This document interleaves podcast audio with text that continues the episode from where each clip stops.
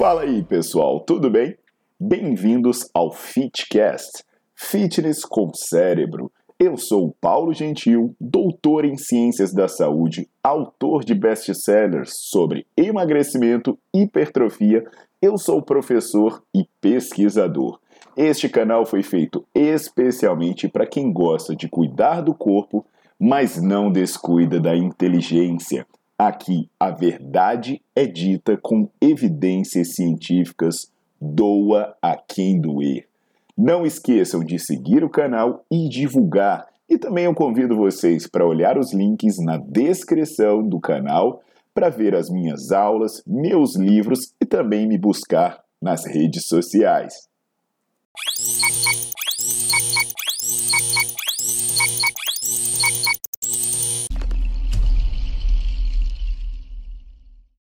Fala galera, tudo jóia? Aqui é o Paulo Gentil e hoje eu vim falar sobre agachamento, fazendo umas comparações com cadeira extensora também, especificamente sobre é, é, trabalhos de músculos específicos, né?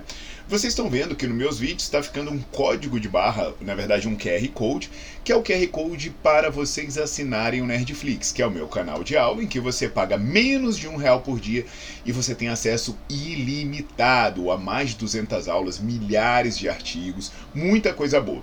Por que, que eu estou dizendo isso logo no começo? Né? Porque eu tenho aulas no Nerdflix sobre exercícios de membros inferiores. E lá eu explico coisas importantes, né? como por exemplo a relação de custo-benefício, de diversos exercícios, para você saber se vale a pena para você, se não vale a pena. E aí, em resumo, né, eu acabo abordando algo que eu também sempre estou falando aqui pelo YouTube, é que é, é, você vai se beneficiar muito fazendo o básico, né? E para falar isso para vocês, eu sempre gosto de fazer algumas comparações entre exercícios uniarticulares e exercícios multiarticulares.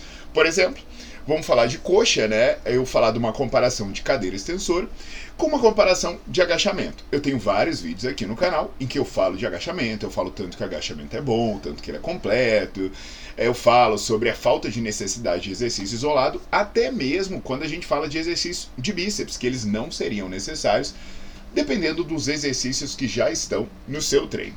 Mas aí, o que, que acontece? As pessoas insistem, né, retomando o caso do agachamento e da cadeira extensora, de que você precisaria trabalhar um exercício isolado ou um uniarticular para você trabalhar um músculo específico. Por exemplo, vão dizer que você só vai ter estresse no reto femoral que o quadríceps tem quatro músculos principais e o reto femoral é aquele que fica mais próximo da virilha, né? Aquele músculo fica mais em cima, que você só vai ter estresse no reto femoral se você fizer cadeira extensora.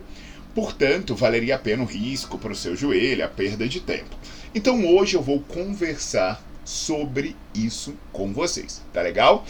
Enquanto isso, você já deixa o seu like no vídeo, você já bota para seguir o canal e não esquece de ativar as notificações.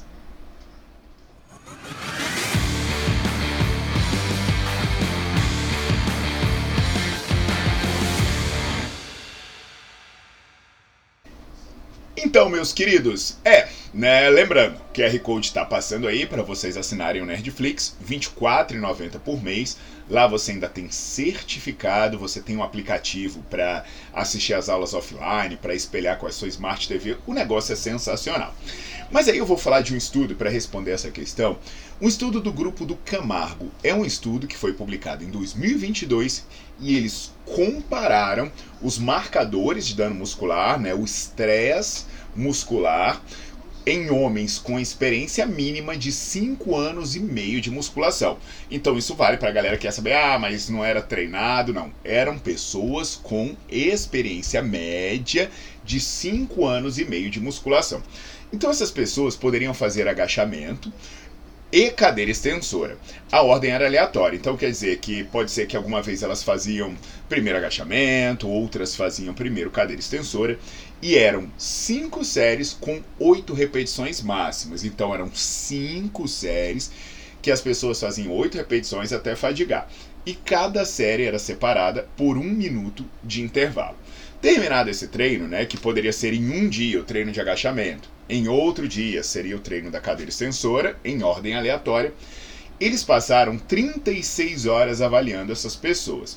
E essas avaliações poderiam ser ultrassonografia, para ver como é que estava o músculo ali, poderiam ser análise das circunferências e questionários para ver como é que as pessoas estavam se sentindo. Então, com relação a isso, os resultados mostraram que o agachamento resultou em mais dor muscular tardia do que a extensora. Então a percepção de dor ali foi maior no agachamento, o que dá para entender, né, pelo maior estresse que ele gera. Outro marcador de dano, que é o inchaço, que você avalia pela circunferência da coxa, ele também foi superior para o agachamento. Então, até agora, tanto que a pessoa percebe quanto o inchaço no músculo treinado, o agachamento está ganhando. Aí vem a questão, tá? E o reto femoral? E o reto femoral especificamente? Bem, quando os caras fizeram ultrassonografia no reto femoral, eles verificaram que o agachamento tinha gerado um maior estresse nessa região. Então, segundo os próprios autores, o exercício multiarticular, ou seja, o agachamento, ele gera maior estresse nos músculos avaliados, nos músculos do quadríceps, do que a cadeira extensora. Então entende para quem você vai dar preferência na hora do seu treino. Poxa, você vai perder tempo fazendo cadeira extensora que trabalha menos músculo, que gera menos estímulo para a musculatura e, como eu já falei aqui no meu canal do YouTube, que é pior para o seu joelho. Então eu sei que se você é assinante do Netflix ou me acompanha há muito tempo, isso talvez não seja novidade, mas é sempre bom a gente trazer mais estudo recente, a gente reforçar essa ideia para que você siga reforçando conceitos e siga na linha, cara, trabalha com inteligência o básico é a melhor coisa que você pode fazer. O artigo eu vou deixar aqui na descrição do vídeo e eu tenho um grupo do Telegram em que você também pode entrar para acessar os artigos que eu vou postando. Então, quando você entrar hoje, já vai ter uma biblioteca gigantesca com artigo. Você vê pelo título do artigo lá e vai ver que ele já está por lá.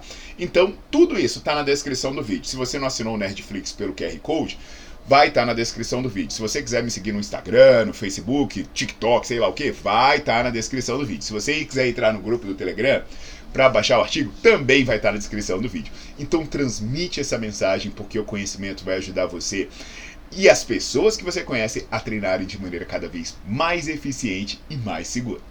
Aguardo vocês nas próximas.